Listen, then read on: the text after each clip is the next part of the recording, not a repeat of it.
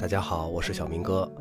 今天呢，要给大家介绍的是呢，欧洲历史上特别著名的一个事件，就是三十年战争。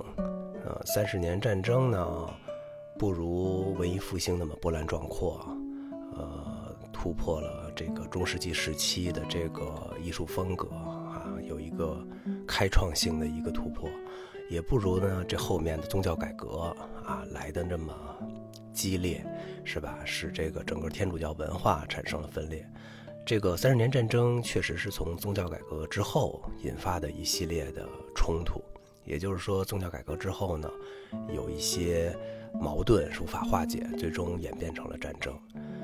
保罗·亨利·朗先生呢，在他的《西方文明中的音乐》这本书里面呢，对这个三十年战争呢独立出来，然后有一章的描写和介绍。呃，格劳特的那本西方音乐史呢，也拿出来单说这件事情，可见呢，他在这个西方艺术史或者是西方音乐史上面的这么一个历史地位吧。这个事件，嗯，三十年战争呢，嗯，确实在一定程度上影响了这个欧洲文化的发展，也间接的影响了这个音乐史论的这么一个发展。啊，好，接下来呢，我们就说一下这个。三十年战争它的起因和始末，呃，在公元十七世纪初叶呢，欧洲爆发了一场特别血腥的战争了。它比人们以前知道的任何一场战争都历时更久，也更野蛮，涉及的范围非常广。这是欧洲历史上第一次大规模的国际战争。整场战争呢，从一六一八年一直打到一六四八年，整整持续了三十年。所以呢，后人才称之为三十年战争。在三十年战争中呢，战火燃遍了大半个欧洲大陆，大多数的欧洲国家先后卷入了这场战争之中。战争的发源地和主要战场就是神圣罗马帝国统治下的德意志。一二五四年，神圣罗马帝国霍亨斯陶芬王朝所有的王位继承人先后都死去了，帝国进入到一个皇位虚悬的时期。在诸侯纷争中呢，一位来自德国西南部的诸侯哈布斯堡家族的鲁道夫最终成为了胜利者。他在一二七三年十月一日的帝国议会上当选为帝国皇帝，号称鲁道夫一世。从此开始了哈布斯堡王朝对神圣罗马帝国的统治。哈布斯堡家族的祖先呢，在瑞士南部地区维尔伯勒山上兴建了一座宏伟的城堡，取名为哈布斯堡。意为财富之宝，这个家族呢也因此而得名。鼎盛时期的哈布斯堡家族呢，控制着大半个欧洲，从北方的波罗的海延伸到南部的亚得里亚海，从西部的莱茵河到东部的卡尔巴阡山脉，包括现在的德国、奥地利、捷克、匈牙利的一部分，还有波兰、南斯拉夫、西班牙、意大利的部分，呃，还有尼德兰。显赫的哈布斯堡家族呢，逐渐赢得了凌驾于一切对手之上的地位。16世纪，反罗马天主教会的宗教改革运动兴起了，导致了德意志的宗教分裂。神圣罗马帝国境内的几百个大小诸侯也趁机侵吞教会财产，扩张领土，啊，称雄割据。帝国的皇权受到了严重的削弱，帝国的皇帝成了孤家寡人。国内呢？渐渐形成了两大对立的新派势力，就是说，呃，两大对立的教派势力是天主教和新教。因教派和各自的利益分化，分成路德派和加尔文派两大阵营的新教德国，呃，忧心忡忡地注视着反宗教改革取得的稳步前进。天主教势力呢节节胜利，新教却纠缠，呃，琐事争吵不休，不能组成统一战线。以皇帝为首的天主教势力呢，主要集中在德国的南部、东南部和莱茵河中下游一带；由路德教和卡尔文教组成的新教势力呢，则集中在北部的萨克森、黑森、勃兰登堡以及莱茵河上游一带。两派势力水火不容，啊，德意志陷入空前的分裂和不安定状态。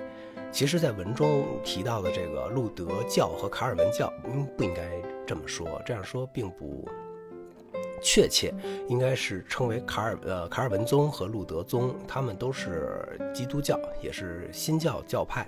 路德路德宗和卡尔文宗，呃，但是呢，约定俗成的时候，也会把他们称为路德教或卡尔文教哈。我们这个怕引起混乱，在这儿做一下补充吧。到了17世纪初呢，维也纳的统治地位摇摇欲坠，内战已经迫在眉睫了。1618年，狂热的天主教教徒皇帝国皇帝费迪南二世试图从波西米亚的公职岗位上排挤走新教徒，并强行关闭两座新教教堂来巩固他的皇权。一场反对皇权的起义随即在布拉格爆发了。波西米亚，也就是今天的捷克，当时是神圣罗马帝国的领地。一六一八年的五月二十三日呢，为了维护自己的宗教权利，信奉新教的波西米亚人冲进了王宫，捉住费迪南二世的两个钦差，并按照波西米亚人惩罚叛徒的习惯，将他们从二十多米高的阳台上扔了出去，坠入下面的壕沟。这就是历史上有名的“掷出窗外”事件。这一事件犹如干柴堆里的一颗火星，立即点燃了一场。规模空前的欧洲大会战。此时呢，新教势力所处的边境公国中处于守势，这些无助的人要对抗的是斯蒂里亚大公费迪南，后来的皇帝费迪南二世，以及巴伐利亚公爵马克西米连一世。啊，二人都是出生在奥地利南部德国的天主教贵族气氛中，受耶稣会的培养，不问是非的忠于教会，誓死要战斗到底。费迪南一成年便开始一场运动。首先呢，废除以前给予新教徒的宗教特权。要不是土耳其入侵使德国南部基本上都投入了防卫战，他会采取更残酷无情的措施。费迪南当上皇帝以后呢，决心效法他的伟大祖先查理五世，镇压新教徒，同时加强对德国诸王的统治。德国从此陷入了一场旷日持久的斗争。德国地处欧洲中部。具有重要的政治、经济和军事上的战略地位，也是称霸欧洲的关键。神圣罗马帝国的衰落和内部的分裂，给了欧洲列强以可乘之机。他们怀着宗教和政治的双重目的，积极怂恿和支持德国内部的新旧教派之争，以借机实现削弱德国称霸欧洲的意图。起先只是争取宗教自由的战争，发展为同哈布斯堡王族和西班牙争夺世界。霸权的一场死战。战争爆发后呢，信仰新教的英格兰、瑞典、丹麦和荷兰站在新教同盟一边，而信仰天主教的西班牙、波兰和罗马教皇则站在皇帝和天主教同盟一边。而同样信仰天主教的法国呢，却出于政治目的，不但不支持天主教，他们反而在暗中支持新教同盟，反对帝国皇帝，为其争夺欧洲霸权扫清障碍。法国不是仅仅在意识上站在好战的新教徒一边，还向土耳其人求援，在反哈布斯堡同盟中要求并担任外交领袖，后来还担任军事领袖。法国人居然还向伊斯兰教求援。要不是许多领土、王室和经济争端把宗教不满之火越煽越旺，这场战争可能会慢慢的平息下去。但是接下来是一场盟约频频改变、地方性合约此起彼伏的战争，熊熊烈火呢变成了德国小王们反对神圣罗马帝国、反对哈布斯堡王朝的斗争。三十年战争按其进程分为波西米亚战争、丹麦战争、瑞典战争和法国哈布斯堡王朝战争。波西米亚战争呢还只是一场德国的内战，交战双方是以普尔法茨选帝侯。腓特烈为领袖的新教同盟军和以皇帝为核心的天主教同盟军，指出窗外事件以后呢，费迪南二世立刻派遣军队来恢复他的权力。他有教皇做他的金钱后盾，还得到了其他天主教势力的军事援助。由于新教同盟内部诸侯的不团结，其军队又缺乏应有的训练，战局越来越有利于皇帝和天主教同盟了。在一六二一年十一月的白山战役中呢。曼斯菲尔德伯爵率领的新教同盟军队被蒂里伯爵率领的天主教同盟军队打得四处逃散，溃不成军。波西米亚再次沦为神圣罗马帝国皇帝哈布斯堡家族的领地。天主教军队的胜利呢，令支持新教同盟的欧洲国家十分不安。一六二五年，在法国首相黎世留的倡议下呢，英国、荷兰和丹麦三国结成了反哈布斯堡同盟。啊，这里面提到了法国首相黎世留，后面可能还要提到他。呃，我们在说到法国的时候，还会说到这位传奇的首相。丹麦的克里斯蒂安四世害怕哈布斯堡的权力在北德扩张，决定起义反对皇帝。一六二五年二月，丹麦迅速筹集了六万人的军队，联合德国境内的新教军队向皇帝军队发起进攻。英国出钱资助反对哈布斯堡王朝的人，还派了几千名士兵。丹麦军队出兵德意志呢，标志着三十年战争已经由德国内战转变为真正意义上的国际战争了。迫于国内外的双重压力，费迪南二世皇帝呢启用了著名的军事指挥家沃伦斯坦。沃伦斯坦出生于波西米亚的路德派贵族家庭，但受耶稣会的教育。一六零四年加入帝国军队后呢，受封为公爵。临危受命的沃伦斯坦很快便征募了一支骁勇善战的雇佣军。一六二六年八月，沃伦斯坦率军在诺斯科特、屈威廉路特、安巴伦博吉一战中打败了丹麦军队，攻占了朱特兰，进而占领了整个德意志北部的地区，并推进到了波罗的海南岸。无奈之下呢，丹麦国王克里斯蒂安四世被迫在1629年5月与费尼南二世签订了吕贝克合约，放弃对德意志北部主教区的领土要求。帝国皇帝和天主教同盟再一次轻松取胜了。克里斯蒂安王被这场伟大的战争中最捉摸不透的一个领袖——帝国将领沃伦斯坦打败。哈布斯堡和维嗯。维特尔斯巴赫家族的军队呢，如今占领北德地区，这一地区大力天主教化，如同以前在德国南部各省做的事儿一样。几乎整个德国如今匍匐在皇帝的脚下。自从霍亨斯陶芬时代以来，没有一个统治者有如此巨大的权力。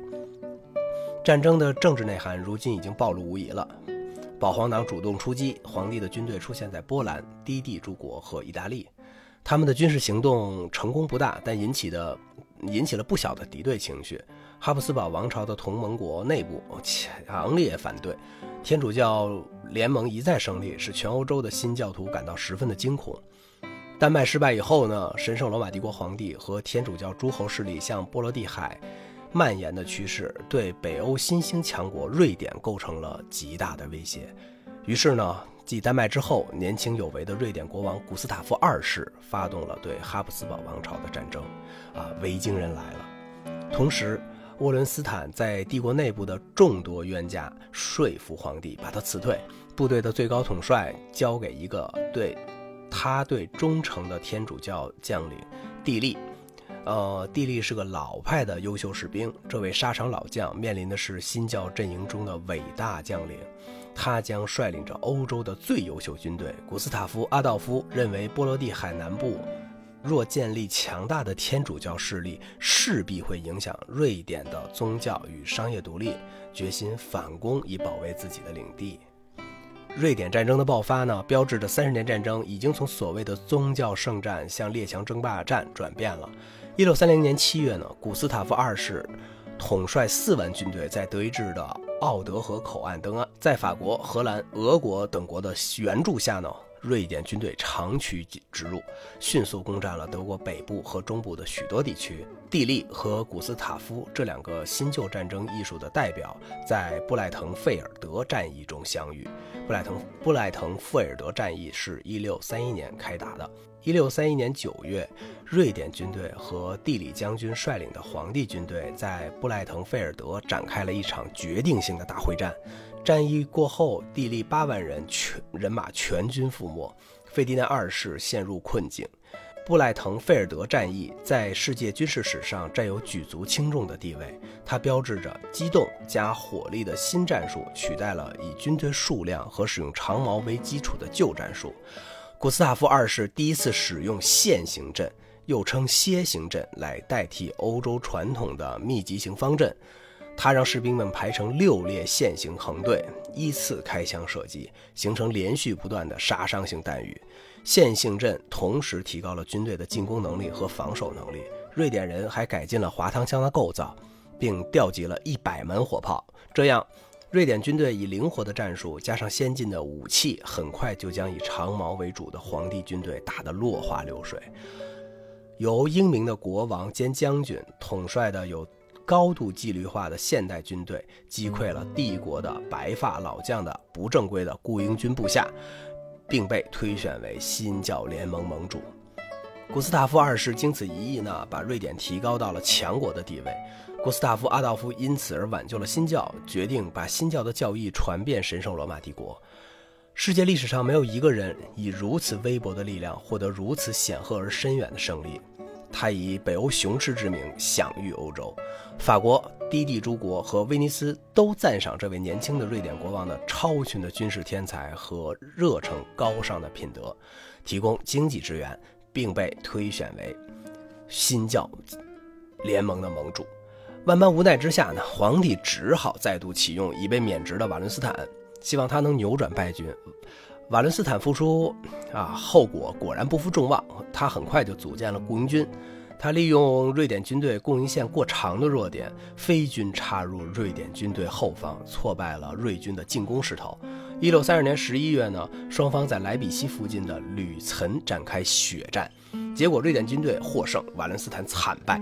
但古斯塔夫二世战死沙场，瑞典军队呢因此士气大损。此后呢，瑞典军队虽然仍数次渡海作战，却难以对皇帝军队构成真正的威胁了。沃伦斯坦随即再度统一巴伐利亚和西班牙的帝国大军，新教部队在魏玛的伯恩哈德率领下战败，战争的进程似乎又向着有利于帝国皇帝的方向发展了。德国被糟蹋殆尽，人口骤减，自然资源破坏，血流遍野，受尽苦难的德国还得不到喘息。正是因为正在此时呢，法国首相黎塞留决定向哈布斯堡和西班牙的残余势力公开宣战，这是战争的最后一个阶段了。十七世纪上半叶呢，法国已经成为高度中央集权的欧洲强国。当时的法国首相黎世留以其铁腕政治和外交强权，使法国的专制王权和国际地位达到了巅峰，而神圣罗马帝国和西班牙则成为法国谋求欧洲霸权的最后障碍。黎世留是一位天才的政治活动家，他曾公开宣告：“我的第一个目的是使法国崇高，就是削平贵族和加强王权；我的第二个目的是使王国荣耀，就是谋求法国在欧洲的霸权。”虽然法国也是信仰天主教的国家，但黎世留却一直在暗中支持新教同盟军。新教联盟军队的一次次失败，让一直在幕后操纵的黎世留颇为伤神。眼看皇帝之力有可能统重新统一德意志之时呢，黎世留再也不能稳坐钓鱼台了。他急切地跳到前台，准备直接出兵干预。随着法国的加入呢，所谓的三十年战争最后的一层宗教外衣也不复存在了，变成了纯粹的列强争霸欧洲的一场大混战。黎世留决心要彻底打败哈布斯堡王朝，但必须首先对付同属哈布斯堡家族的西班牙国王菲利普四世。一六三五年五月，法国首先向西班牙宣战。八年是一六三八年，法国正式向皇帝宣战。法国参战后呢，支持法国的国家有瑞典、荷兰、威尼斯、匈牙利等。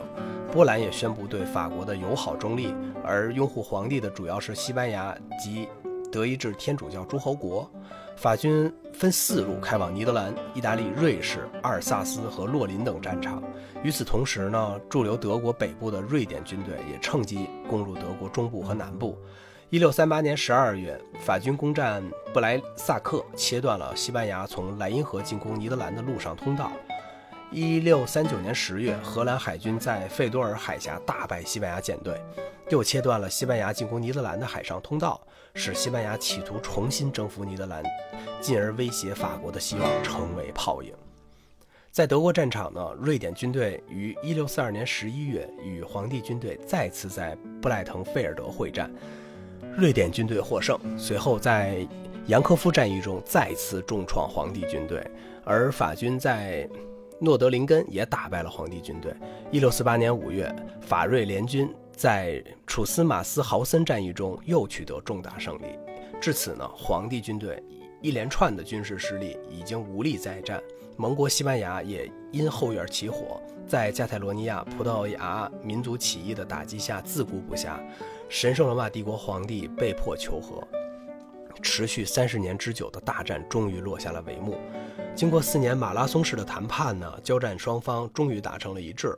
于一六四八年十月二十四日，在德国威斯特伐利亚首都明斯特市的市政大厅签署了人们盼望已久的威斯特伐利亚合约。威斯特伐利亚合约实际上是奥斯纳布吕克合约和明斯特合约的统称。因为签署这两个条约的奥斯卡布里克和尼斯特都是在德国的威斯特伐利亚境内而得名。合约以法律的形式确认了三十年战争的最终结果，结束了中世纪以来长期有一个教皇、一个皇帝主宰欧洲的局面。作为战争的最大赢家，法国确立了欧洲霸主的地位，瑞典则成为了北欧的霸主。合约从文字上承认了国际间。大小国家平等、信教自由的原则，也开创了欧洲国家通过国际会议解决国际争端的先例，因而被视为欧洲近代国际公法的基础，是欧洲近代国际关系史上十分重要的文献。合约还正式承认新教和天主教平等的地位，并规定今后有关。宗教的争端应该在国家议会、天主教和新教议会议员中通过友善协商来解决。从此，宗教战争呢再也没有成为欧洲战争的导火线。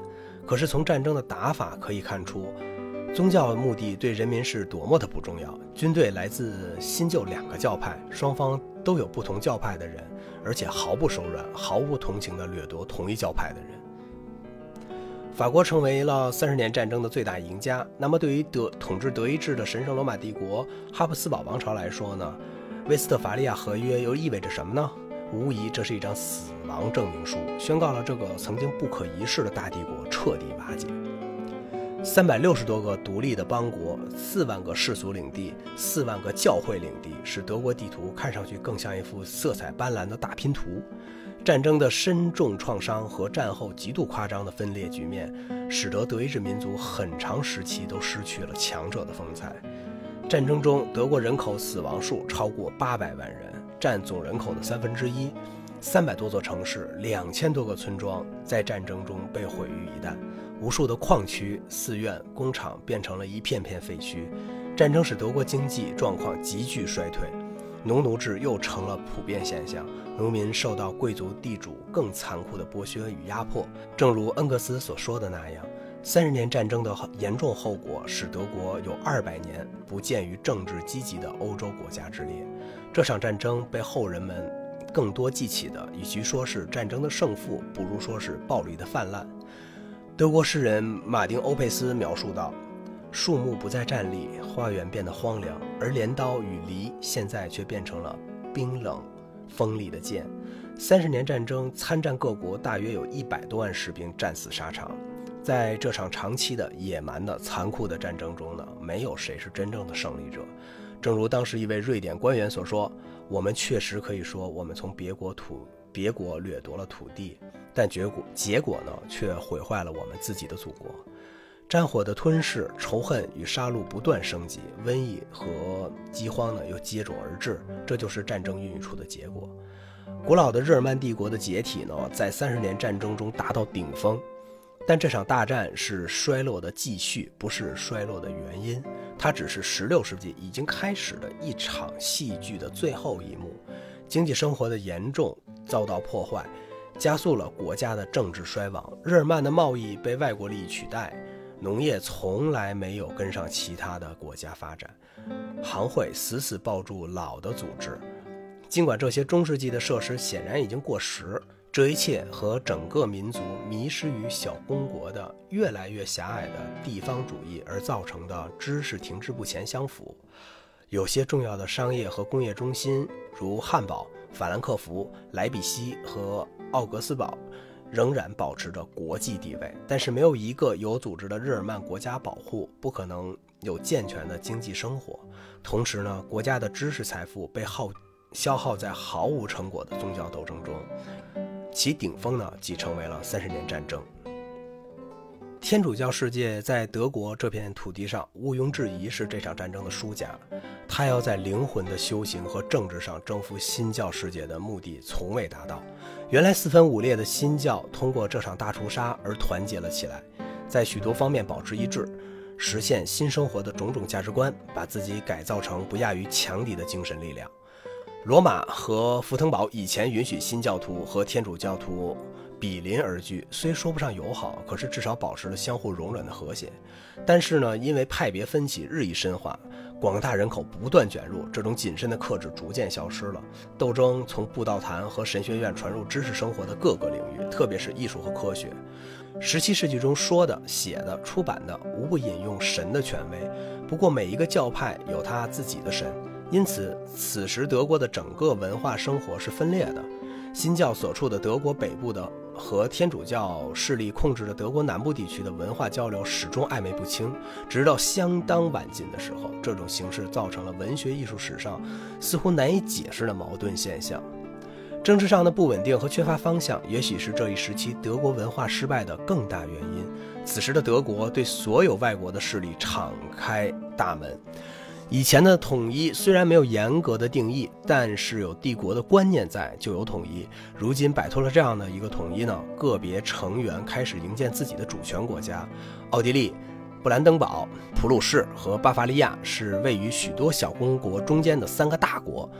但老一代掌权的亲王都已经作古，后继的新人则崇拜和迷恋凡尔赛及其主人的荣华，对交际花言听计从。啊，在法国上流社会宠信交际花已然成风，并且热衷于新的欧洲外交艺术，一心效仿路易十四，却从不想一想自己的军队、宫廷歌剧院、学院和其他昂贵的设施是否是一个小国所能承担的，还往往模仿到了荒唐的地步。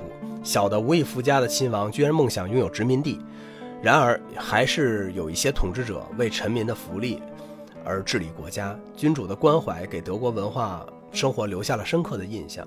虽然建立学院和大学未必出自促进文学艺术的真诚愿望，更多的是为了提高统治者的威望，但是这些设施对散播文化、把文化传到全国各地起了健康的作用。这对于日后德国学术成就的卓绝是一个有利的因素。法国就从未能削弱学术生活围绕着首都文化圈的集中现象。德国艺术当然还是有统一的风格的。凡尔赛在事实上和象征意义上都是外国影响之首，但北部德国也向荷兰看齐，天主教的南部则迷恋意大利的巴洛克风格。宗教改革不是德国艺术的一股创造力。战争的蹂躏又扑灭了世纪初已见端倪的一点点具有独创性的活动。从艺术史来看，德国受尽伤害，几乎整个世纪外国艺术的影响所支配。南部受意大利影响，北部受法国和荷兰支配。宗教改革的精神对文学也没有起到良好的影响，对诗歌的影响只限于路德的热情燃烧的一段时期。宗教改革的力量转移到组织工作。教派领袖之间的论战和对不同意见者的讨伐上，即使有所剩余，也被三十年战争消耗殆尽。富有生命力的内涵缩小为神学。在法国、意大利、西班牙、英国文学的影响下，德国诗人和作家缓慢地找到了自己的韵致，潜在的哥特韵致。但这是被新唯理主义掐住喉咙的哥特韵致。新唯理主义发自法国，企图消灭一切非理性的势力，并且以理性的名义重新组织自然、社会和生活。老的、不明确的一切都可以被废除，看上去是拥有秩序和平衡的东西，背后却隐藏着根本性的紧张。到三十年战争把巴洛克精神强加于德国时，已经暴露无遗了。这时呢，各种潜伏和不和与愤怒都公开化。在没有仇恨的地方呢，就制造心愿。反宗教改革运动把生动而戏剧化的西班牙、意大利的巴洛克精神带入了日耳曼世界，产生罗曼语世界巴洛克风格的新的狂喜形式的东西，不容易为日耳曼血液所吸收，反而增加了已经十分明显的紧张。美术表现出特别强烈的反抗，诗歌立足于理智，适当利用巴洛克的装饰，但缺乏洋溢的、充分展现的罗曼语诗歌世界中的那种魔力。没有宗教为其背景，巴洛克不可能繁荣。严肃而教条主义的新教世界排斥罗曼语世界的巴洛克，因为它与天主教是一体的。这个世纪前三十几年中最重要的一位诗人马丁。奥皮茨可以说没有一首诗是他发自肺腑之作，但他开创了现代德国诗世俗诗歌，组织德国语言，辛勤的介绍得益于文艺复兴硕果的各国流行的各种诗歌形式，不久呢，诗人们放弃了奥皮茨那种冰冷冷、独立自主的艺术，开始呈现出基本上属于日耳曼的浮士德精神和巴洛克精神的融合。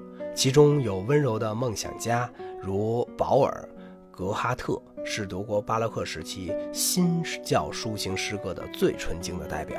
他的诗歌充满专注、澄净和宗教的乐观精神。马丁·路德吼叫：“我们的主是坚固堡垒，准备战斗。”格哈特则在他安详的赞美诗中唱：“我的心，我的手赞美你。”安吉勒斯·希列谢斯，还有一个名字叫约翰·舍夫勒，抒情地总结了古老的日耳曼神秘主义于他伟大的一部著作《行走天使》中。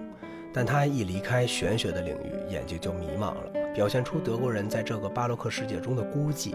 他的思索失去诚意，他只好求助于巴洛克戏剧夸张，来。